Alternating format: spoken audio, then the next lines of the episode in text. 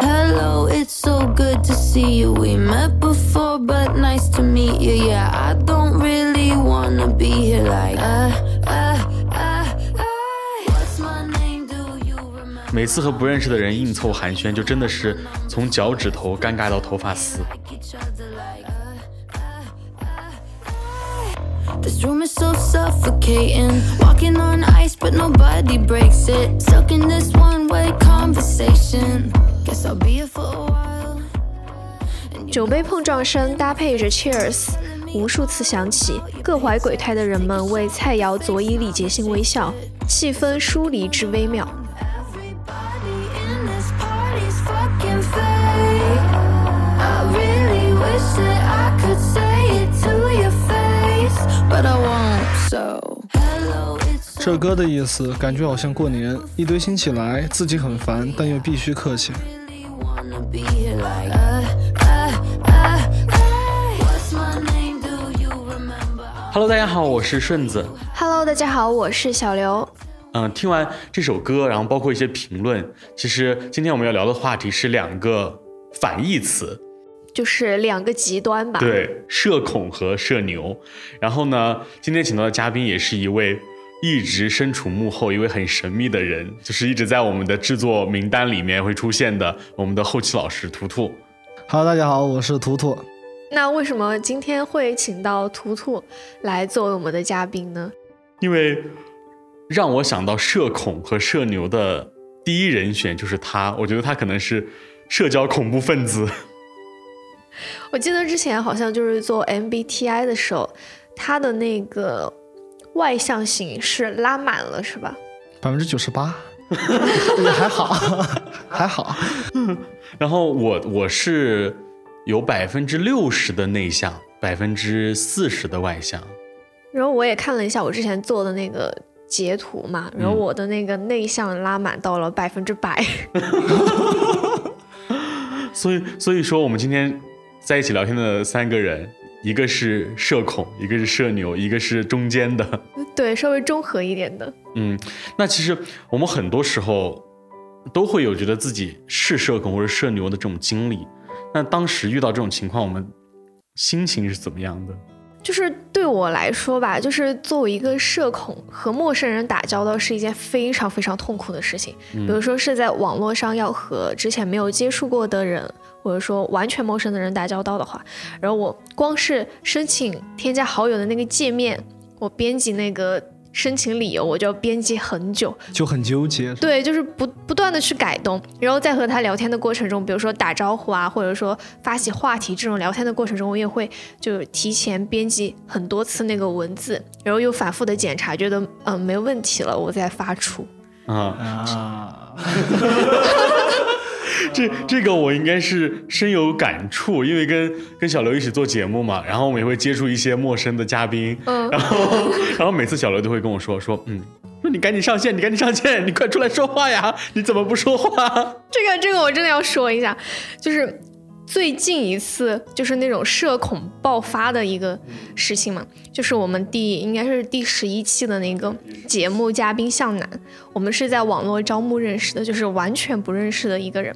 嗯，然后当时我们约定好了一个时间，就说我们连线聊一下这个选题，然后约定的是晚上八点，对吧？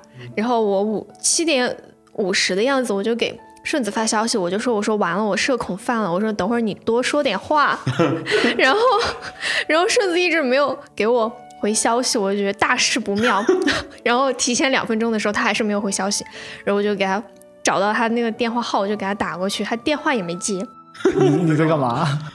我好像在，他在收拾行李，对对对，然后我就从我的房间跑到那个客厅，我就给我一起住的朋友们，我就我就很抓狂，我说啊怎么办怎么办怎么办，完了完了完了。然后他们就说啊，就说哎呀没事儿，他说你就要踏出这一步。嗯，那我我觉得图图社牛应该没有这种纠结的体验吧？没有，任何社交对我来说都是无所谓。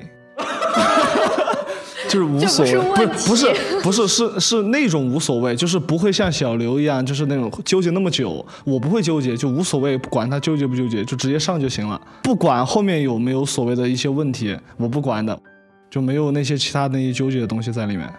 嗯，那真的跟那个我们做的性格测试差不多。我是那种在这两个状态之间游离。我其实看人，如果我觉得这个人看起来好相处好相处，很面善，然后我就会比较主动主动一点。然后如果我觉得这个人哇看起来好高冷，然后我就会跟他很客气，也不会说呃不敢跟他说话或者怎么样，我会就很客气的跟他去交往。其实我也会遇到很多这种很社恐的场合，让我让我印象最深的，我觉得就是我们家每年过年的时候，嗯，啊我可以先我可以先说一下我们 怎么了吗？他觉得不是问题。不对我来说也是问题。我可以说一下我们家的那个就构成嘛，嗯就是我我爷爷辈那边就是有有很多亲戚，然后我爷爷那辈我爷爷就有好几个兄弟，然后我爸上面有好几个姑姑，我有五个姑姑，真的是那种差不多七大姑八大姨那种凑齐的那种。对，然后我家过年的时候，如果真的就所有该邀请的人都请到的话，我们家会有三四十号人。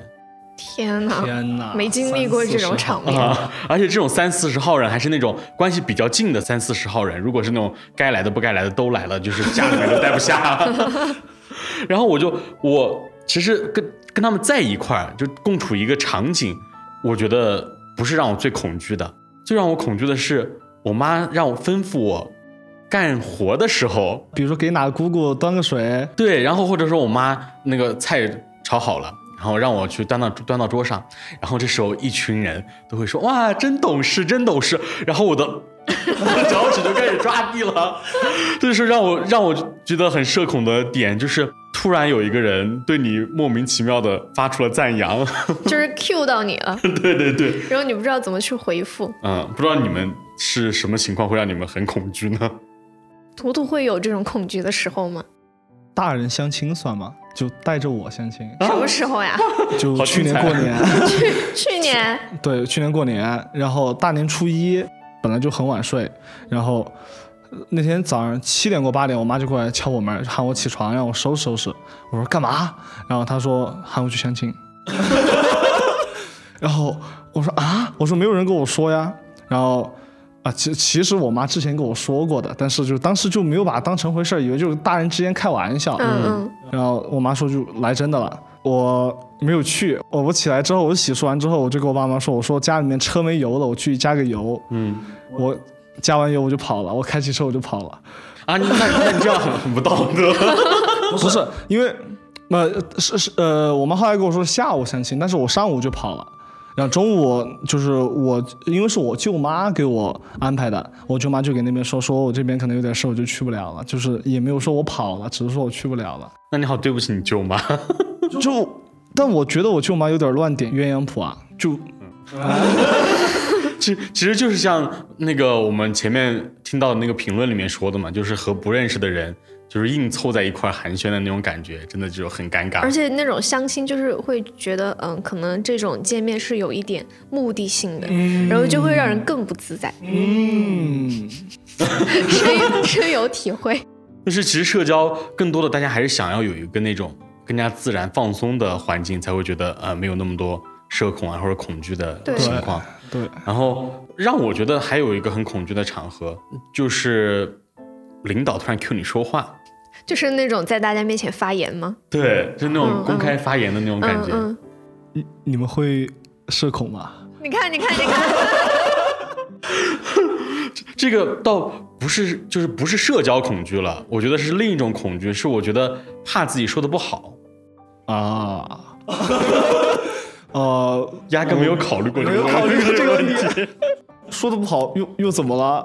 不该说就说呀。我都记得好像第一次做那个什么选题提案之类的嗯那种会嘛，然后当时就让我发言，我我我都能感觉到我自己声音在发抖。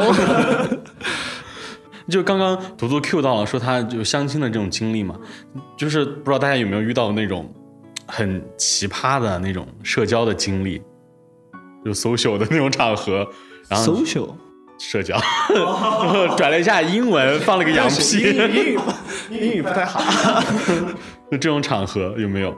就我之前差点就遇到了嘛，就大三寒假的时候，然后就放假回家，然后有一个就是我妈妈的朋友的女儿，就是我一个姐姐嘛，就是我知道她，但是平时和她也没有什么交集，也不熟。然后她也结婚了，然后就说她找不到伴娘，因为她朋友都结婚了，就说让我去给她当伴娘。然后你知道那种婚礼上面就是当伴娘的那种场合。就感觉是和那些宾客什么推杯换盏，然后你又和陪他一起接待，就是婚礼当天的那些宾客，然后你要去，嗯，说，嗯，婚礼前一天你要去彩排，走各种流程嘛。而且他的那些，嗯，伴郎伴娘团，我一个都不认识，我连那个姐姐的老公我都不认识，我只认识那个姐姐。我觉得这个点就在于说你都不认识。对，而且本来就是。就是不太想和陌生人打交道，然后一下来这么多陌生人，然后我就很我就很想逃避嘛。但是因为就是我爸妈那边的那种人情交往嘛，我就没办法拒绝。然后后面我就不情不愿的答应了。结果他们婚礼就是因为一些原因就没有举办成功。然后后面他再次举办成功的时候，然后我已经，然后我就工作了，然后他也没有叫我去当伴娘，感觉自己逃过了一劫。那 这那这个经历其实还好，只是你因为逃过一劫嘛。但是你不知道我当时那个就是给自己做心理建设的时候有多痛苦。我我好像有一个朋友，他也是有这种经历，就是会有他被邀请过很多次当伴娘。图图之前是不是有人让你当伴郎？呃，我我哥我哥结婚的时候我是伴郎。那那时候你社交的时候，你有没有觉得很？因为我哥是在部队，然后他的那些伴郎都是在部队。然后我的切入点就是跟他们聊我哥，嗯，就是一个切入点，因为都是认识的人嘛，嗯，聊我跟我哥小时候，包括我哥小时候，就慢慢慢慢大家就沟通交流，就慢慢慢慢就火热起来之后，嗯，然后我就会适当的切入，就跟他们聊一下他们他们的事儿，慢慢慢慢后面我就那突然觉得社牛身上还是有一些沟通技巧在的，就因为不是。有时候我们公司有什么新同事啊，然后我都能看见，就是说图图和他们没有那种尴尬的阶段，就是一来就是能够打的一片火热。不，有可能你们看不出我的尴尬的时候啊，我我见过那种尴尬的时候，就是人家就 因为人家不太想理他。怎么说，社恐最害怕遇到的一种事情，也是就是说遇到社牛。对，当时我们在讨论这个选题，就是说，然后有一些可聊的东西，然后然后让我加一些点，我当时只加了一点，就是说，让你最恐惧的场合是什么？就是遇到社牛。就嗯，其实我觉得这个有个前提，前提是你去了一个陌生的环境，如果这个环境是你熟悉的。然后其实遇到社牛都还好，然后环境又是陌生的，又是一个陌生的人，然后我觉得社牛不是说它带攻击性吧，但是它是带有一种就是向你推进的这种示好，对，就是它会有一种打破你的舒适圈的感觉，就是你可能一个人想安静在哪儿，社恐就把你拉过去聊天吗？啊，社牛，社牛，哦，社牛，啊，就是他他嗯，其实。有些某些时候吧，在我理解，我觉得其实社牛的那种交往让我觉得有一点点攻击性，就是他可能是好意，他可能是好意，但是我我正在有有一个很强保护的状态中，然后这时候他过来跟我交集，我就会觉得有一点攻击性。那你看一开始认识图图的时候？呃，我一开始认识他的时候，是因为工作不得不交集。当时，当时他们他们恨透了我，因为我就是那个给他们找茬的人。我第一次他加我微信的时候，我就想，哎呀，怎么又来了？真的是都不想理他，你知道吗？说的咬牙切齿。然后加了之后，还是客客气气发一个“老师你好”。但是我觉得就是在有些，嗯，就是。不是很熟的这种场合，如果遇到一个社牛主动向你递来那种社交的橄榄枝，会很感激他。嗯嗯，但是如果他拉着你一起跟别人社牛，那我就那我就会很害怕。就是可能有时候在那种社交场合中，需要那种社牛出来，就是怎么说轰嗯带动气氛，带动气氛。对，其实我们很多时候就是就是不得不避免去一些社交场合啊，或者怎么样。嗯，就是不知道小刘社恐，嗯，还有社牛图图，会在这种场合下，你们会是怎么一个状态？图图先说吧，要不然 什么状态就？是那种不不可避免要参加的那种社交场合。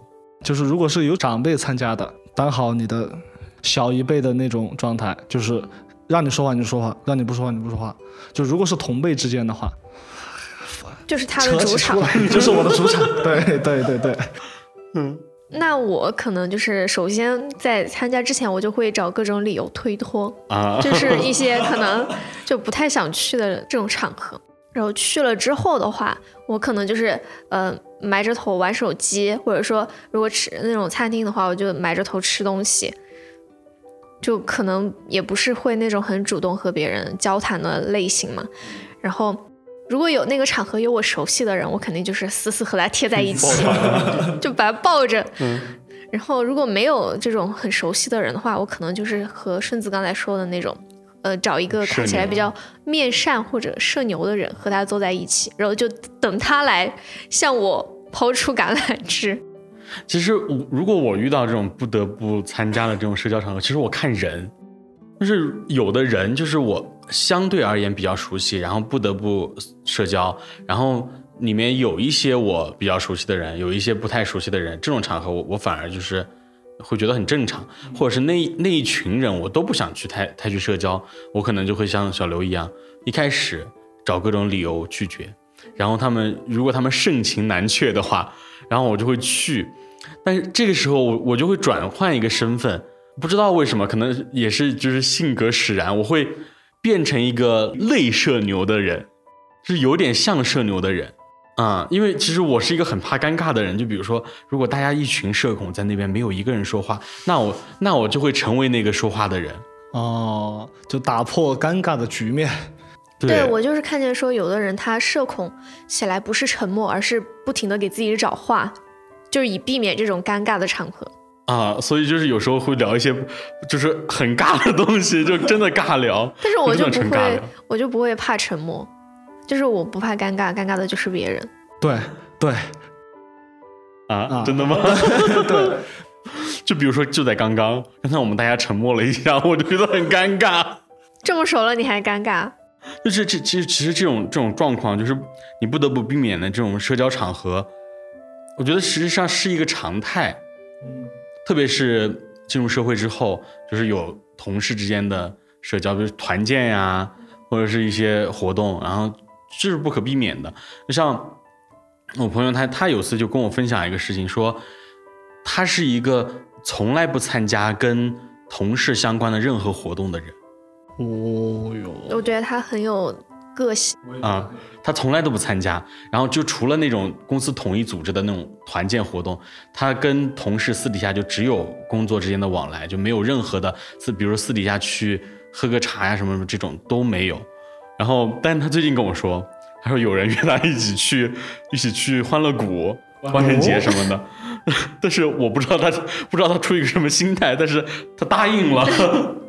可能跟那个同事还还好，可能慢慢混熟了吧。我觉得其实社恐和社牛是一个阶段性的，就是你刚进入一个环境，你确实会很社恐，但是慢慢的也不至于说是社牛，但是你不会去恐惧社交了。就是因为你熟悉了这个环境，它会让你觉得是一个舒服的、安心的这种氛围，然后所以你更愿意打开自己和别人沟通。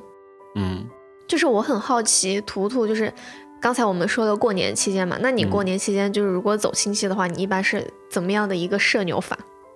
走亲戚还好，就是社牛就是就是刚像刚才说分场合，在大人面前乖乖的小孩儿，那如果遇到那种很讨厌的长辈呢，就是各种打探你的个人信息，很没有边界感的那种。职业假笑，呃啥都不说，就直接就只只笑不说对，话就就只点头，嗯嗯嗯，能够让社牛的这么都这样的，这 都这样的家长得有多？因为我之前就遇到过，就嗯，怎么说，反正就是那种很有很没有边界感的长辈，甚至嗯不是我亲戚，是一个反正我也不认识的人嘛，反正就坐在一起，他问我在哪儿工作，然后我说了之后，他问我工资是多少，就是我就觉得这种是很私人的东西，我和你熟都不熟，可能一辈子就见那么一次面吧。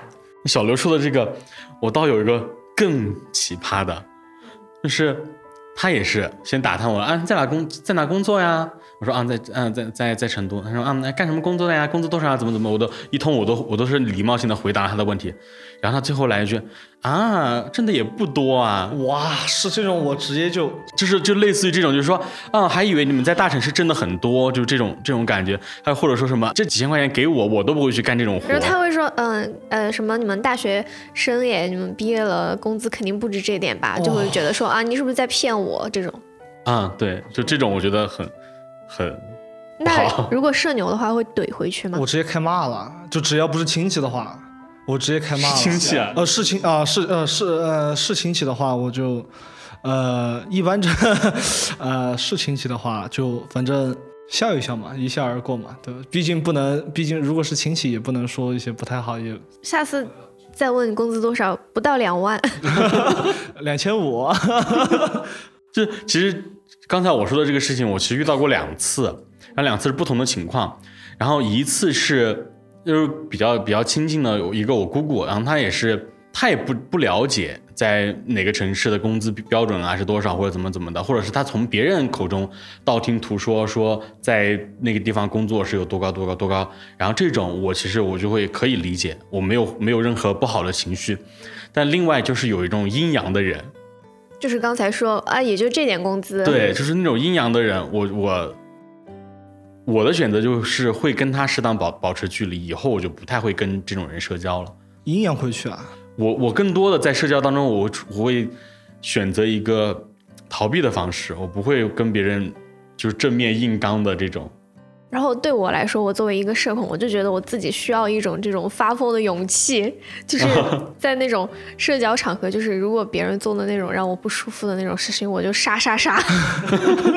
但是我看那更多的那种视频，他们估计估计也是那种有点社恐的人，因为他们都是用的后期配音。而且就是有那种，嗯、如果你在这种，嗯、让你觉得不舒服的那种社交场合，如果别人问你问题的话，你就一整个胡编乱造。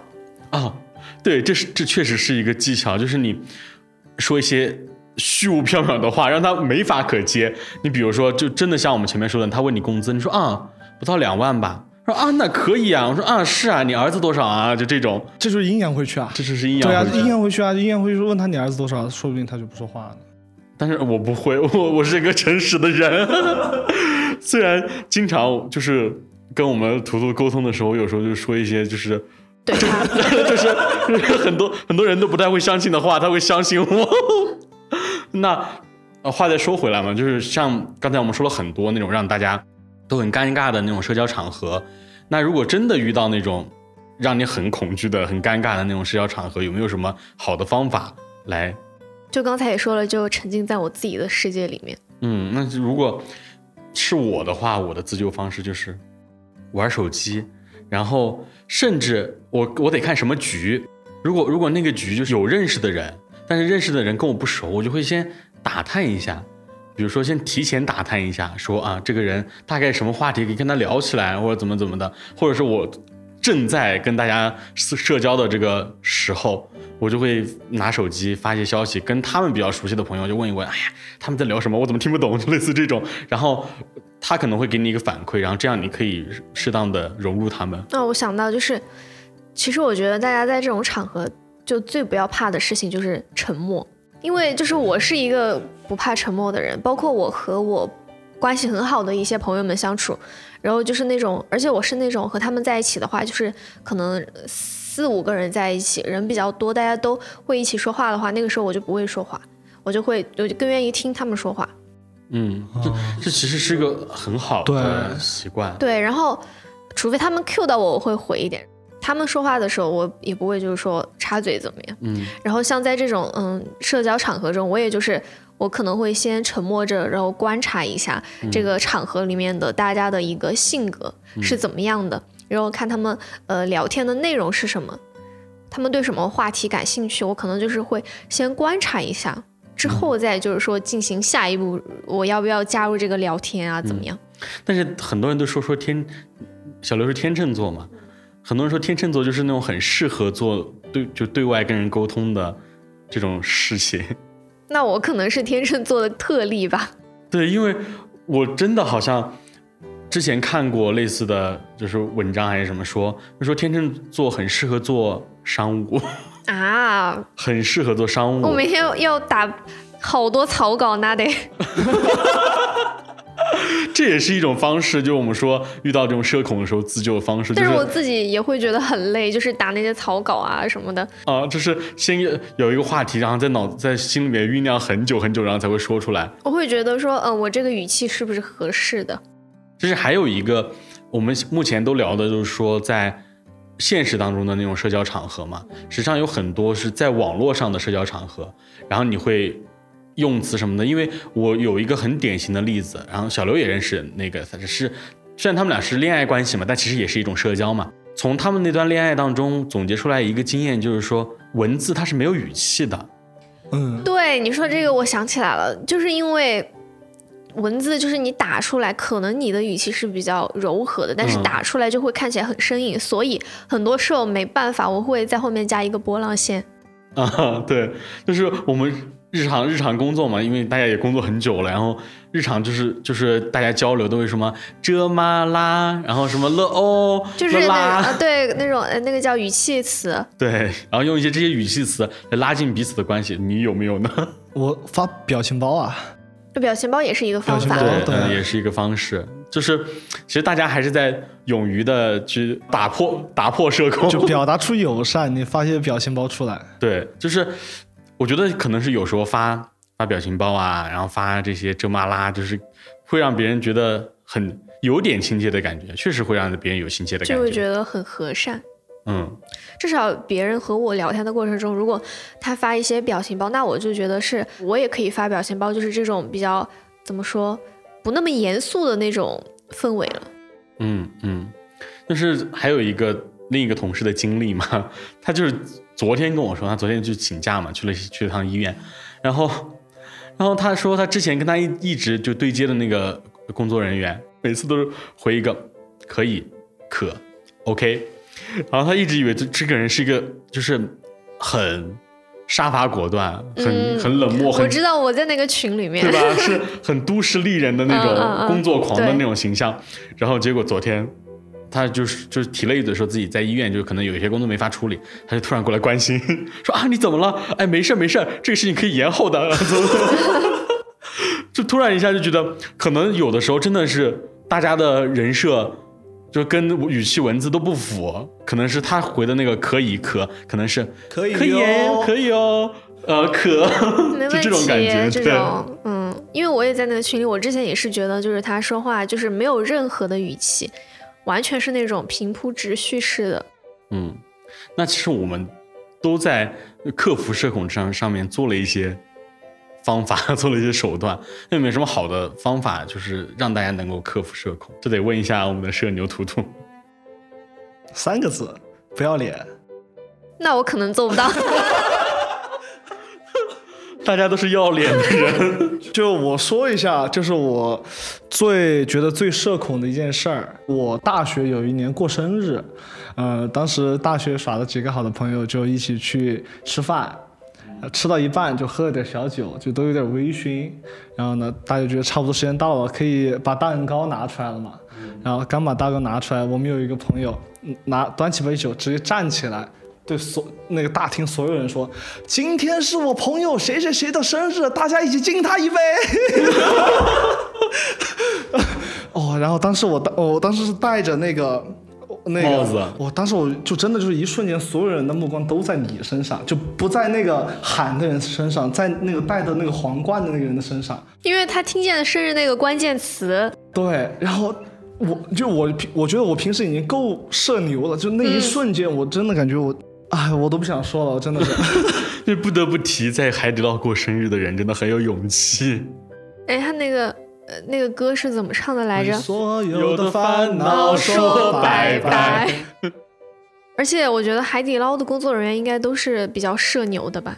我觉得其实这种就是像我们前面说的那种，真的有的时候你不得不克服社工作嘛，毕竟对是工作。以前我一开始也是一个社恐，就是拿之前呃，我跟图图的那个举例子，刚认识的时候，其实我加添加好友的时候，我也会斟酌很久。那时候，嗯，刚刚涉世未深的那种，开始工作的时候，我甚至会去问我的领导或者什么啊，我应该怎么称呼人家呀？我应该是呃以什么样的语气啊？我应该是就是什么话术啊跟人家说，然后就会会小心谨慎一点。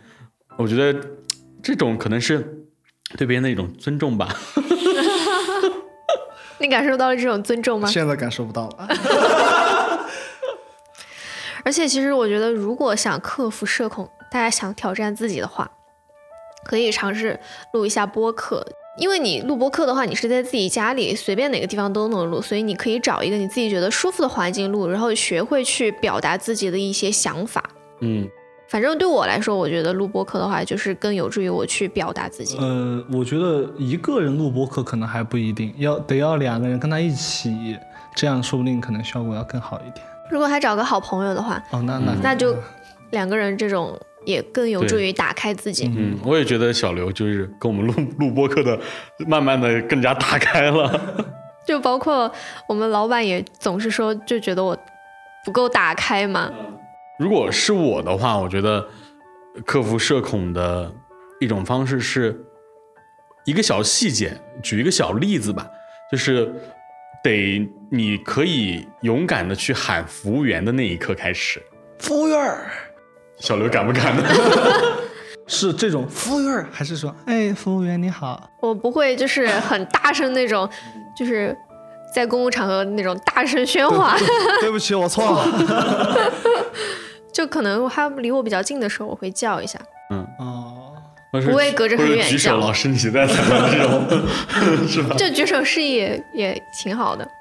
我我可能是就是我以前也是那种从来都不会叫服务员的，我会我会我会那种推推辞，我就说哎呀你叫你叫你叫，哎你你你坐外面你去叫服务员怎么怎么，然后现在慢慢的开始就先从举手叫服务员开始，然后开始就是会大声的喊服务员过来，我想我平时叫服务员都是他经过我身边的时候，哎你好这种。但是有的真的是那种那个服务员没有眼力见，就是你不得不叫他的。甚至他有时候听不见，然后他就从我旁边走过的时候，我觉得啊，好像更尴尬了。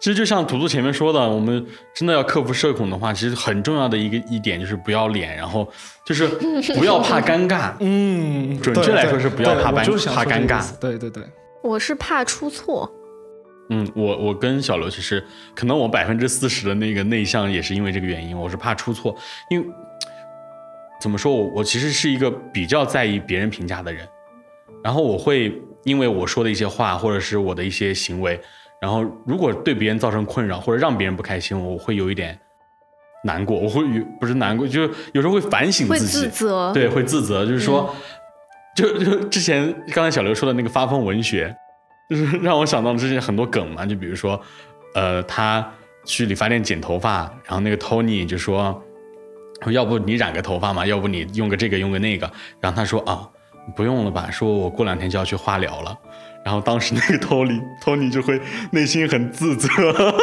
然后他晚上睡觉前想到，哎，我真该死啊！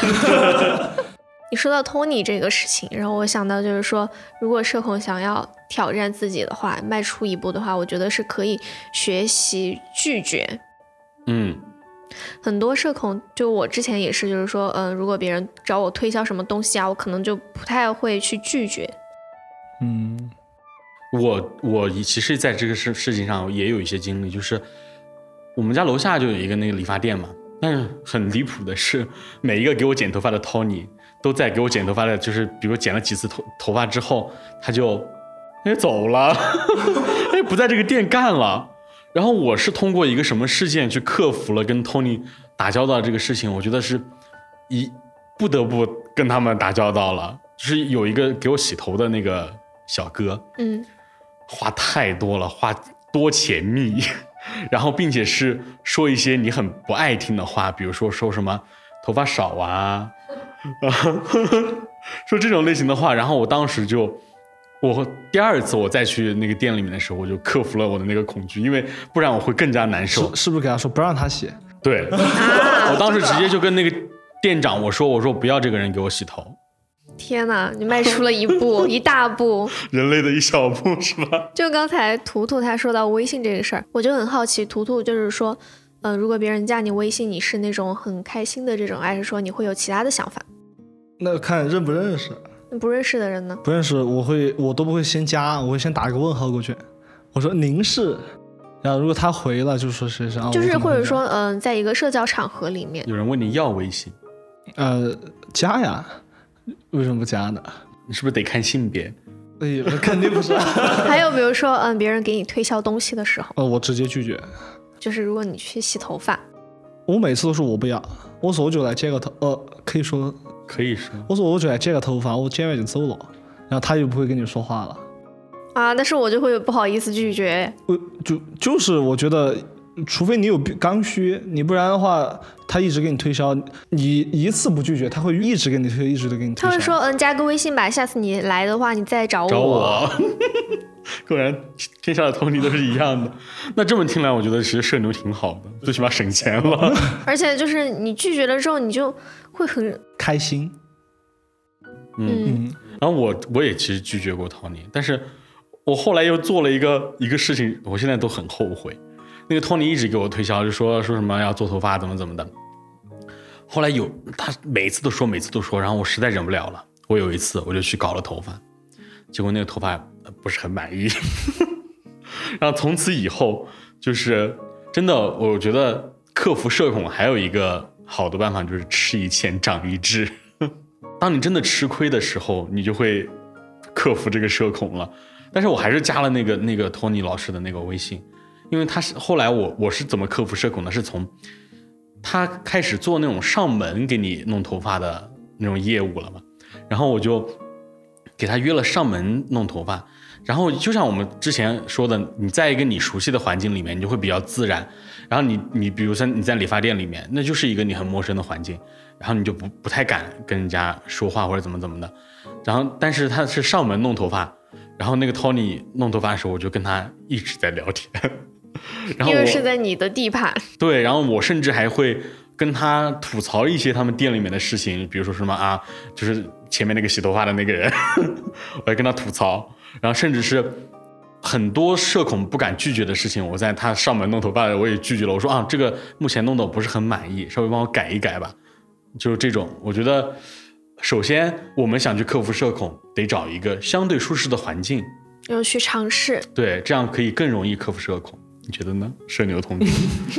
你说到理发，就是我把我们家楼下，就是我经常去那个理发店的所有人的微信都加了一遍，包括洗头发的小哥，我也有他的微信。你是怎么加上的呢？就是刚开始是加 Tony 老师嘛，然后加完 Tony 老师，后面因为你有的时候洗头的时候你要玩手机，然后你会跟那个洗头小哥聊天。哎，我真的很奇怪，我跟那个楼下那个洗头小哥都聊得来，然后呢，就每次就是洗头发的时候看玩手机，他就要跟你说，说着说着说着，我就说哎，加个微信吧，哦哦我加加个微信吧。我是那种他跟我说着说着说着我要睡着的那种人。可能是因为你看起来比较面善。然后我去洗头的话，我我就会在心里默默就是说，不要找我聊天，不要找我聊天，不要找我聊天。然后如果他们找我聊天的话，我就是回的很简略，我就嗯对，美女，你头发好好啊！谢谢啊。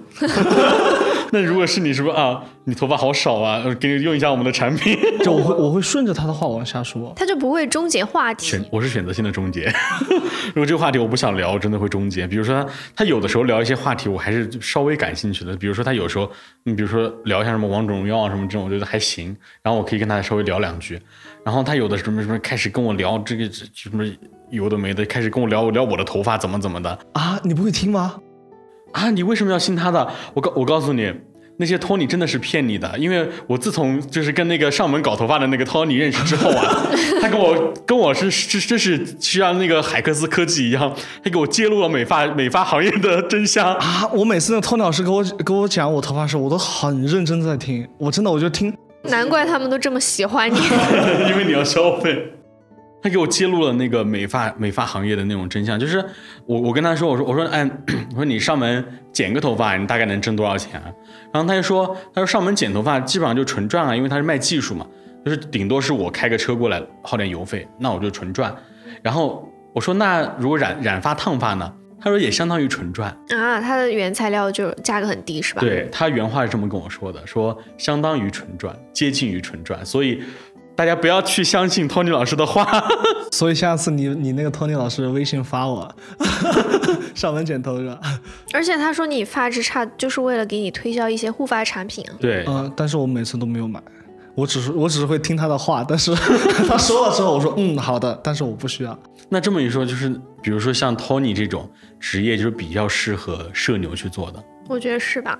对啊，因为你要跟客人频繁的打交道啊。哦因为你要知道客人的需求。对，那还有还有什么工作比较适合社牛做的？社牛嘛，DJ 后期。销售啊，当然是销售。对，销售啊，销售这个工作，而且社牛很适合去做老师。真的吗？我身边所有就是我认识的老师都不是社牛。我真的，我身边包括在成都西川，就是中学、幼儿园、小学，全都是那种很安静的、文文静静的。要不是女生吗？男生也有，女生也有，就除只有一个体育老师是稍微有一点那个啥的，其他的全是安安静静的。应该是那种身上有点书卷气的那种。对，嗯，他如果是教文科的，可能是这种；教理科的，可能得有点有一些社牛在身上吧。因为我认识很多体育老师，他们真的是那种很点。体育老师真的需要社牛，如果体育老师是个社恐的话，那就很尴尬。反正我是觉得这个世界上一切需要打交道的都很适合社牛。谢谢你。我觉得很很多人社牛他们会去做这种，比如说什么接待的这种工作，比如说前台，欢迎光临，欢迎选购美味早餐。这个好像社牛症犯了。社交牛逼症犯了啊。对不起，我收敛一下。就是我觉得做做这种销售，他很考验社牛，不是说社牛吧，很考验这个人他的一些语言的技巧。就其实像刚才图图说的，他最前面说的，他说他有一些说的一些点让我 get 到了，好像社牛真的是有一些交际技巧在身上的。所以我很佩服销售，特别是那种销冠，因为你要和人家打交道嘛，就是你要把人家说的心服，也不是心服口服，就是很种草，然后和你交谈，嗯他觉得很舒服，他才会愿意花这个钱。嗯，然后这个让我想到了一个之前还比较火的一个梗，就是说校长和副校长那个，有没有刷 get 到过那个意思啊？那个就是我觉得可能，如果你真的想当一个社牛，就是想可能要需要察言观色一点，会懂得他的言外之意，他潜台词这种我觉得我是一个察言观色的社恐，啊，默默在旁边观察，光光察言观色，我不给认真反应。就是默默的观察，我很喜欢这样。那社牛他真的是有时候他会 get 到一些点，比如说在一个很很多人的场合，他可能是第一个 get 第一个发现某个人情绪不对呀、或者是这种的人。我是觉得社牛他是那种落落大方的那种交际，嗯他是那种可以控场的人，嗯，听到夸的就是。但有时候社牛也会给大家带来一些好的尴尬点嘛，就是对，就是真的是像我我之前说的那样子，就是如果我没有在一个舒适圈里面，一个社牛突然过来跟我社交，我会有一点觉得攻击性在。就我之前遇到过，第一次认识我一个朋友的时候，他就是一个男生，就很文静，白白的又文静那种，就是就感觉就像是就是古代那种手无缚鸡之力的那种书生。第一次就是见面，就特别想跟他聊天，因为就因为像我有保这种护欲吗？不不是不是，不是，就因为就是想多沟通交流一下嘛。然后因为他也不说话，刚开始的时候就是一群人坐在一起吃饭啊、聊天啊，然后专我专门跟别人换了位子，我专门跑到他旁边，就很文静。因为对我这种人来说，我就对他心动了，放，我知道他想说啥。就是就完完全不理我，完全不理我。就哎，我说嗯哈喽你好，就看了我一眼。啊，啊，就那一次就很尴尬，但是后面为什么就慢慢好起来了？是因为后面我不懈努力的不要脸，就一直包括后面加了微信之后一直找，一直找，一直找会不会觉得你。喜欢他 呀？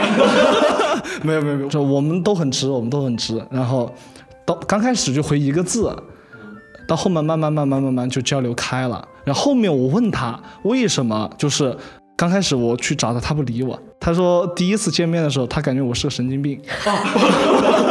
我我我 get 错意思了，我以为是玩了九州游戏，他是神经病，你不能跟他说话，你要喝酒。不是，他觉得我当时那种状态特别像一个神经病。我以为说他他抽了那个那个就是喝喝酒那个我是神经病是吧？对，我抽了那张牌，说你不能跟他说话，你跟他说话要喝酒。就就从后面之后，就是我就还会有分寸，就是已经虽然虽然还是社牛，但是已经就是会有分寸感了。就比如说跟小刘在一起交流，我会是一种状态；跟你在一起交流，我会是另外一种状态。嗯 我觉得差不多呢。就还是有那么稍微的那么一对，然后还有还有一个对付社牛的好方法，就是也是我在我们后期图图老师身上实践的，就是当一个人对你社牛的时候，让你不舒服的时候，你可以比他更社牛，这样他就会把他打压下去。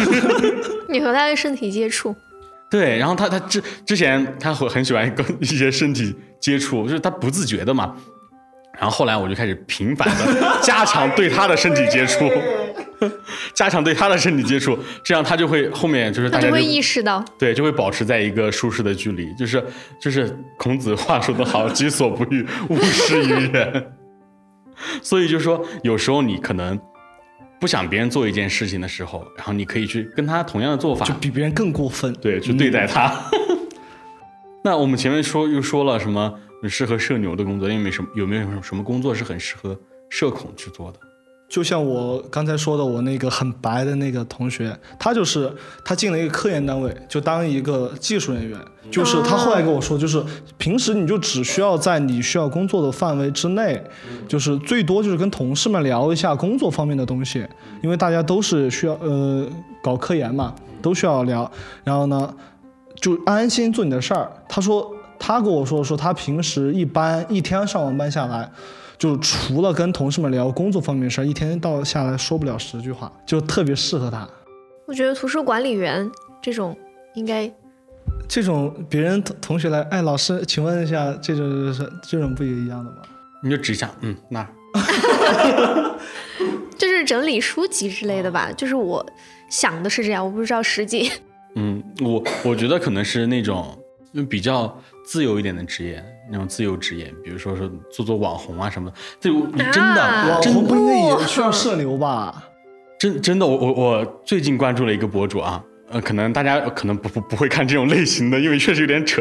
他是一个反串的那种，他是一个男扮女装的一个一个博主，但然后他他女装的时候就是那种 会很吐槽别人，就是骂别人，就是我好像刷到过他的直播，是啊骂人骂的很厉害。对骂人骂的很厉害，而且很会骂，就是不带任何脏字骂人的那种。然后，但是他是个社恐。哦，他男装的时候是社恐。对他男装的时候是个社恐，因为我看过他，就是根据有跟别人打 PK 或者怎么输了之后嘛，然后就卸妆之后是男装，然后他就是跟同一个人，然后女装和男装的跟他打交道的时候，就是一个是社恐，一个是社牛的状态。可能就是把他的面具摘下来了，他觉得自己暴露在了公众面前，他可能，会觉得不舒服。我我觉得很很多人，就比如说我的好朋友嘛，他也是一个网红，他也是一个社恐。就是我觉得很很多很多人在网上其实是有点卸下自己的面具的那种状态，就是因为在网上也没有人认识我，就像图图之前说的说，就是不怕尴尬，因为其实也尴尬不到我这块儿，就是这种感觉。然后，所以我觉得可能如果你真的是个社恐，你可以去试着做一做网红，就找一找社牛的感觉。就大庆油田那种嘛。雨淋湿了天空，那倒那倒那倒不至于那样子，我觉得是一个比较可以尝试的职业。我觉得写作方面也挺适合社恐的吧，因为我当时就是做编辑嘛，嗯然后我当时也是就是觉得，嗯，只写就行了，也不用和什么太多的人打交道，所以才就是投了简历这种。嗯，我觉得其实总结下来，适合社恐做的工作是那种跟事打交道，不是跟人打交道的。对，说的很好。哦，那去考古不是更那个啥吗？然后你像适合社牛做的工作，就是是跟人打交道，不是跟事打交道的。跟事跟物打交道就适合社恐。对，那其实聊到最后，我还有一个很觉得可以讨论一下的一个问题，就是说，嗯，社恐和社牛他要如何来搭建自己的一个舒适区？嗯，这对社牛来说没有，因为社牛走到哪都是舒适区。对就是其实社牛也要分。对我觉得 OK 这个人可以处的话，就是大家都是社恐，哦不不，大家都是社牛，表现一种很社牛的一种状态。但是如果是面对那种你不喜欢的人，我我会当他不存在。那那让你给一些给一些建议给这些社恐人士，就是不要脸，非常不要脸，就是把心里的那最后那一道枷锁给放开，抛弃下来，放飞自我。呃，我是觉得社恐可以去尝试一下，比如说跳楼机啊，呃，蹦极啊。这个得考虑一下身体状况。对不起，对不起，嗯、就是我其实我觉得这种是一种，我对我来说是一种可以敞开心扉的一种状态。但是我觉得你的心扉随时都是敞开的。我小学其实是个社恐，去蹦过两次极，就是我真的没有开玩笑，我就感蹦了两次极之后，我感觉就是我的状态在一点一点的在变好，就变得突然一下变得很活泼。涅槃了，就是生死面前无大事。对我，我到现在记得还挺清楚，第一次蹦极，就是当时闭着眼睛蹦的，我还在呃下落的过程，我还翻了两个跟头。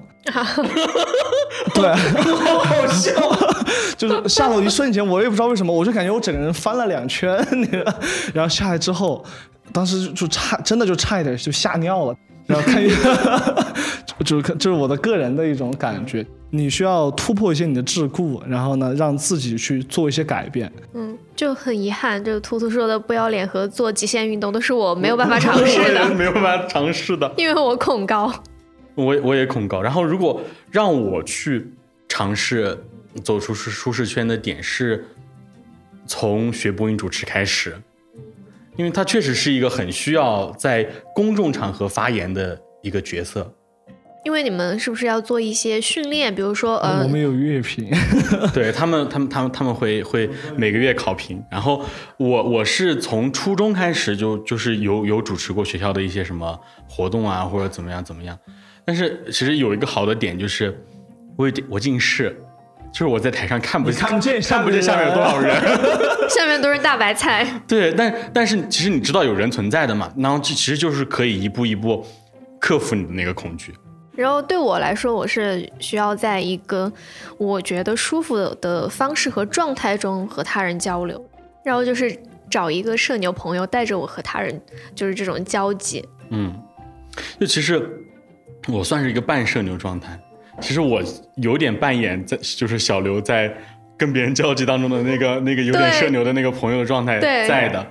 然后我其实总总结出来一些一些点，就是跟社恐打交道。一因为一开始说实话。一开始我刚跟小刘认识的时候，我也不知道该如何跟他打交道，因为我身边没有那种很社恐的朋友，我也不知道该如何打交道。但是其实归根结底，你你说下来就是你要懂得那个分寸，懂得那个适可而止，然后你在恰当的时候带他去做适当的突破，然后这种状态是很好的。而且就是如果有朋友带着你去和陌生人这种嗯沟通的话，你会觉得好像就更容易了。因为之前就是我和一些朋友，就是他们也会带我去，就是认识他们的朋友嘛，嗯，我就会觉得嗯这种好像对我来说是 OK 的。我是愿意，就是说和他们进行一个沟通交流的，而且就是，嗯，都是朋友的朋友，那大家的这种可能三观啊、兴趣爱好应该是差不多的，嗯对，嗯可能这种视线会让人觉得安心。那其实总的来说，如果你过分的社恐也不是很好，我还是建议大家找一个身边的社牛或者半社牛，像我这样的朋友，就带大家打开一下。其实遇到不同的人，你可以真的是感觉到很多不同的人生，你可以听到很多不同的声音。嗯因为如果真的是一群，其实拿小小学啊、初中、高中来说，大家有点那种就是人以群分的那种状态。如果你是一个社恐的话，你身边都是一群社恐的朋友，就大家都是在那边很文文静静的去呃学习啊或者怎么样，你其实很难去了解到外面的世界或者怎么。然后我之前看了一个很很很离谱的梗，就是说他们后来同学聚会的时候，然后在聊以前读书的时候八卦，然后有一个人就完全不知道，他说我真的在这个班读书吗？我 说他可能就是当年那个很社恐的那个人。但也不是说就社恐一定就不好嘛。嗯。但是就是看大家目前的一个处境，就是说你做这份工作或者说怎么样，你需不需要去突破自己？嗯。所以我也想找一个社恐人带带我。但你如何收收敛一点是吗？所以就是说，不管是社恐还是社牛，然后不管你想不想挑战自己嘛，或者说，嗯，想不想走出这个舒适圈，我觉得都不要勉强自己，就是先找到，嗯，一个适合自己的一个改变的方法和节奏，然后就慢慢来，不一定说社恐就是坏事儿，就我们就先找到一个自己的目标。如果你的目标就是做一个特立独行的社恐的话，那这也没有什么不好，就也没有人能够定义你自己活得开心就可以了，我觉得。嗯嗯。确实，确实。今天聊了这么多，其实不管是社恐还是社牛，然后其实都是尊重大家的选择，只要活得开心就好了啊。那我们今天的节目就到这里，我们下期再见，拜拜。拜拜